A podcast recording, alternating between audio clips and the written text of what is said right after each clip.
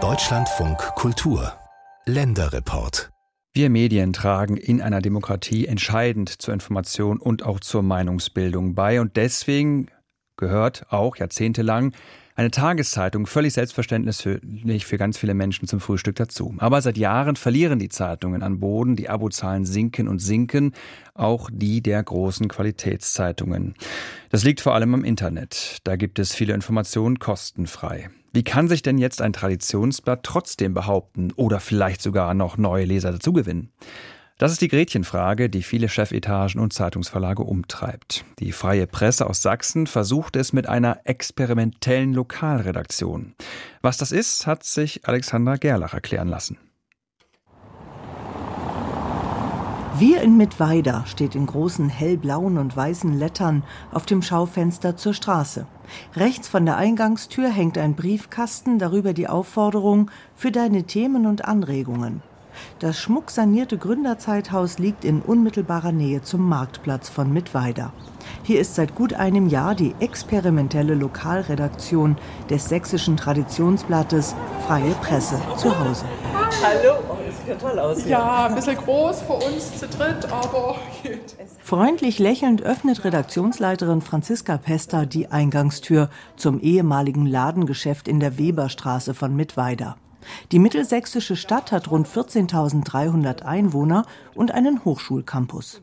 Das war ursprünglich dieser Raum mal ein Modegeschäft und bei der Konzeption des Projektes Wir in Mittweida hatten wir die Idee, ähm, eine Art Pop-up-Redaktion in dieser Kleinstadt zu eröffnen und wollten gezielt richtig ins Zentrum, dort wo die Leute sitzen, wo die Leute vorbeigehen, wo immer reger Betrieb herrscht, weil wir die Idee hatten, dass wir dort sein wollen, wo das Leben spielt. Während Franziska Pester spricht, klopft ein Passant an. Er ärgert sich über einen defekten Geldautomaten der Postbank am Marktplatz. Wenn Sie gleich nochmal noch Signal setzen würden, dass dieser alte Mord, der geht gar nicht mehr. Redakteurin Pester verspricht nachzufragen und der Sache mit dem defekten Geldautomaten nachzugehen. Es kommen täglich Passanten vorbei, Menschen, die Themenvorschläge haben, die Kritik zu unseren Beiträgen haben, die sie entweder in der gedruckten Zeitung oder aber online gelesen haben, aber auch Menschen, die bei uns Anzeigen aufgeben wollen, Tickets kaufen wollen oder Abo-Fragen haben. Diese Kunden werden dann an die Kollegen der Serviceabteilung oder der normalen Lokalredaktion in Mittweida verwiesen. Weil wir hier wirklich nur redaktionelle Arbeit in diesem Ladenlokal machen das ist manchmal ein bisschen schwierig in der Außenwahrnehmung zu kommunizieren, dass es diese Unterschiede gibt. 18 Standorte unterhält die freie Presse in ganz Südwestsachsen, zwischen Plauen und Freiberg, Aue und Rochlitz.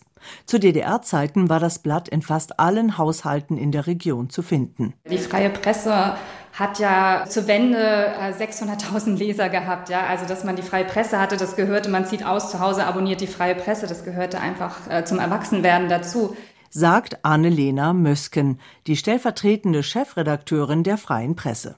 Dementsprechend kennen uns natürlich die meisten. Ich glaube, Volontärsbewerbung, jede zweite fängt bei uns an mit, die Freie Presse lag immer auf dem Küchentisch meiner Oma, was natürlich toll ist, weil wir davon ausgehen können, dass wir dadurch auch hm, sehr bekannt sind, auch noch vielleicht so ein gewisses Vertrauen genießen, so ein Grundvertrauen. Aber wir wollen eben nicht mehr die Zeitung sein, die auf dem Küchentisch der Oma liegt, sondern die Zeitung, die auf dem Smartphone bei dir in der Tasche ist.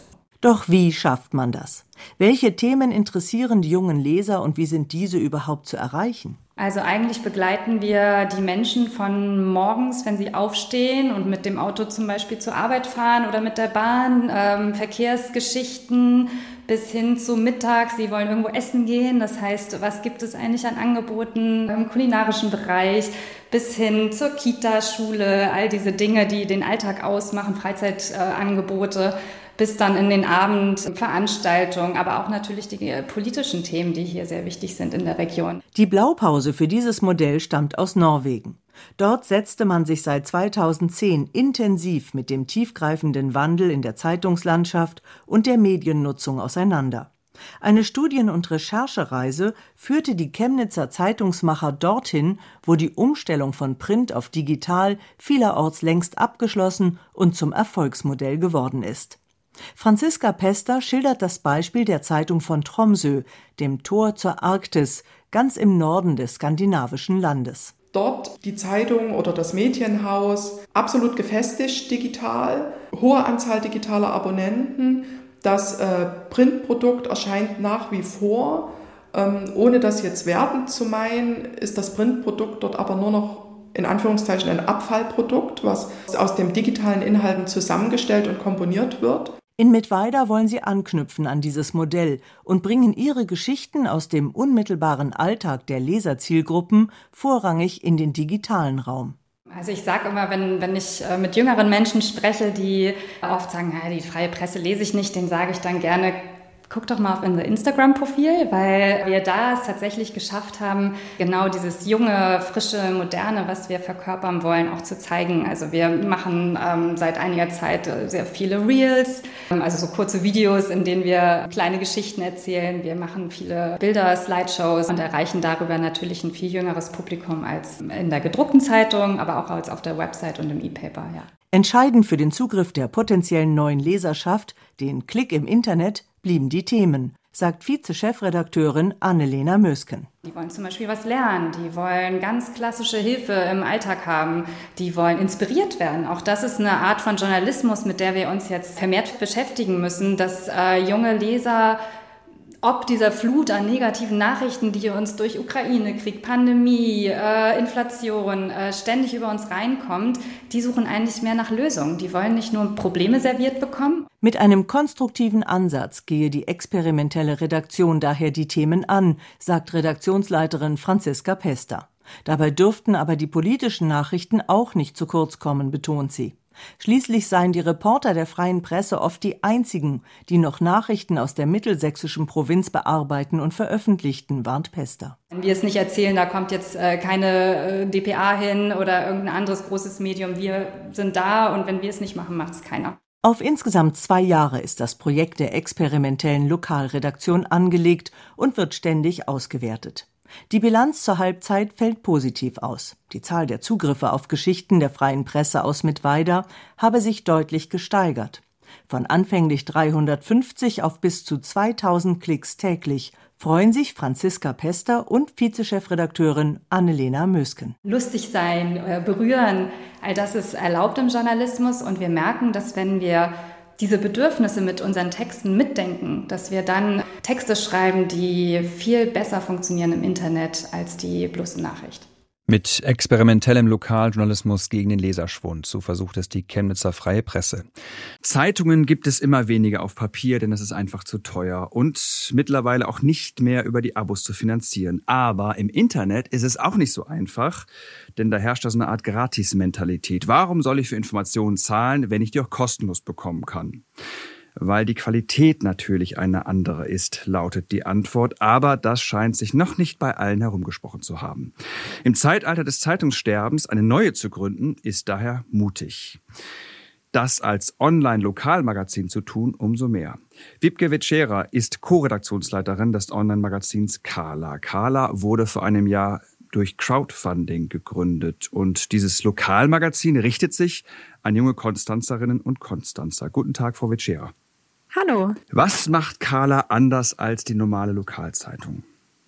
Ja, das ist jetzt natürlich direkt mal ähm, die Mörderfrage zum Anfang. Also da kann ich mal sagen, ganz grundsätzlich, wir erscheinen nicht auf Papier, sondern nur online. Ähm, wir erscheinen auch nicht jeden Tag, sondern wir haben gesagt, wir wollen nicht die schnelle Nachricht jagen, sondern bei uns gibt es so drei bis vier ähm, Beiträge in der Woche. Die sind mehr Hintergrundbeiträge. Also wir nehmen uns tatsächlich viel mehr Zeit für die Recherche. Und äh, ja, wir sind gemeinwohlorientiert und nicht profitorientiert. Wir sind ja auch eine gemeinnützige GmbH. Das heißt, alles Geld, was wir einnehmen, fließt auch wieder zurück in unser Unternehmen. Und deswegen unterstützen wir beispielsweise sowas wie Clickbaiting und ähnliches auch nicht. Wir sind auch komplett werbefrei. Und wir haben einfach gesagt, wir wollen gerne so einen neuen Lokaljournalismus in der Stadt etablieren und damit auch die Demokratie fördern. Neuen Lokaljournalismus äh, etablieren. Was ist denn so Ihre Lieblingsstory gewesen in diesem Bereich bei Carla bislang? Ähm, wir hatten eine sehr interessante Story, die wir gemeinsam mit Korrektiv Lokal, das ist so ein Netzwerk von Lokaljournalistinnen, was sich bundesweit gegründet hat. Und äh, da hatten wir beispielsweise eine sehr interessante Story für mich. Ähm, wenn ähm, Verfahren gegen Strafgelder eingestellt werden, dann können die Gerichte tatsächlich entscheiden, wo das Geld hingeht und sind da total frei. Und da war es für mich mal sehr interessant, im Rahmen dieser Recherche ähm, nachzufragen, wo geht denn das Geld hin? Und äh, da haben wir tatsächlich dann auch zum ersten Mal in Baden-Württemberg Transparenz dafür geschaffen. Und das zeigt einfach, was Lokaljournalismus leisten kann, dass nämlich Menschen Informationen bekommen, die es bisher so öffentlich gar nicht gab. Sie haben gesagt, dass Sie auch leisten wollen, die Demokratie zu fördern. Was genau tut Carla? Was genau tut das Magazin dafür? Also wir haben uns von Anfang an so verstanden, dass wir nicht einfach nur Artikel in unserem Online-Magazin veröffentlichen wollen, sondern wir wollen ganz bewusst neue Begegnungsräume schaffen.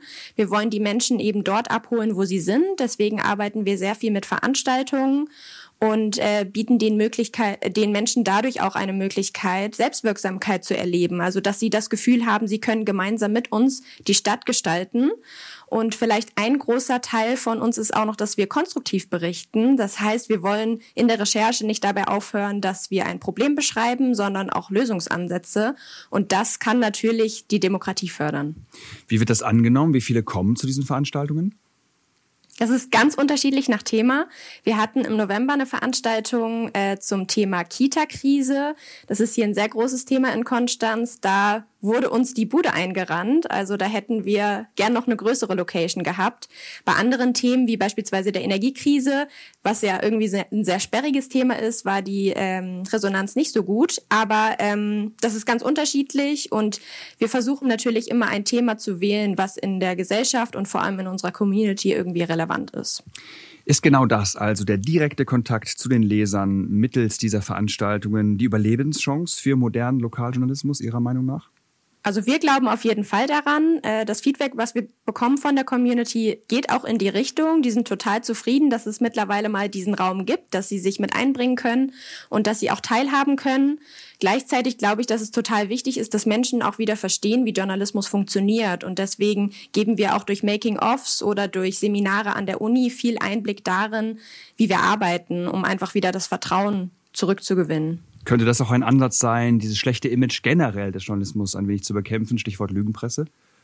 Ja, also meiner Meinung nach auf jeden Fall. Da müssen wir im Kleinen anfangen, denn wir haben die Menschen hier direkt vor der Haustür. Wir sind eine sehr enge Community und äh, was der Lokaljournalismus im Kleinen leisten kann, das glaube ich, äh, können die Medien, wie es immer so schön genannt wird, dann auch im Großen leisten, durch solche Begegnungsformate und wieder nahbarer sein, wieder mehr Vertrauen herstellen. Ein Kala Online-Jahresabo kostet 10 Euro. Das finde ich persönlich jetzt nicht wahnsinnig viel. Bislang haben sie aber nur 800 Abonnenten. Im November kommt Kala auf den Prüfstand. Es stehen unter anderem noch Fördergelder aus. Was macht Sie denn zuversichtlich, dass es dennoch dann weitergeht? Also die Abozahlen entwickeln sich total, wie wir das erwartet haben. Nach dem Crowdfunding hatten wir 500 Abonnentinnen und seitdem geht die Kurve nach oben. Das bestärkt uns. Wir hatten auch eine Umfrage unter unseren LeserInnen, wo wir nochmal qualitatives Feedback bekommen haben, was sie sich vielleicht noch wünschen oder was bisher schon gut läuft. Und ja, also wir sind ja angetreten, um neuen Lokaljournalismus zu machen und wir wussten von vornherein, dass es nicht ganz leicht wird. Aber ähm, im September hatten wir auch wieder eine Spendenkampagne und da haben wir einfach wieder gemerkt, was für einen Rückhalt wir in der Community in Konstanz auch haben, dass wir darauf zählen können und dass die Idee von Carla so gut ist, dass sie jetzt einfach noch nicht enden darf. Sie haben gerade gesagt, dass Sie auch Ihre Leserinnen und Leser mit einbeziehen, dass Sie sich fragen, äh, was äh, für Themen interessieren euch. Was sind denn so die Themen und vielleicht das Thema, was den Konstanzerinnen und Konstanzern im Augenblick am meisten auf den Nägeln brennt? Also momentan ist es tatsächlich ganz akut. Am Donnerstag haben wir Gemeinderatssitzung und da geht es um Kürzungen der städtischen Zuschüsse für das Thema Kultur. Äh, da wird auch heute Abend eine Demonstra Demonstration hier stattfinden. Und ja, da das ist auf jeden Fall ein großes Thema. Ansonsten würde ich sagen, Klima, Verkehr, äh, so die brennenden Themen unserer Zeit sind hier in, auf jeden Fall in Konstanz auch immer up to date. Gemeinnütziger Lokaljournalismus aus Konstanz. Wiebke Witschera, die Co-Redaktionsleiterin des Online-Magazins Kala.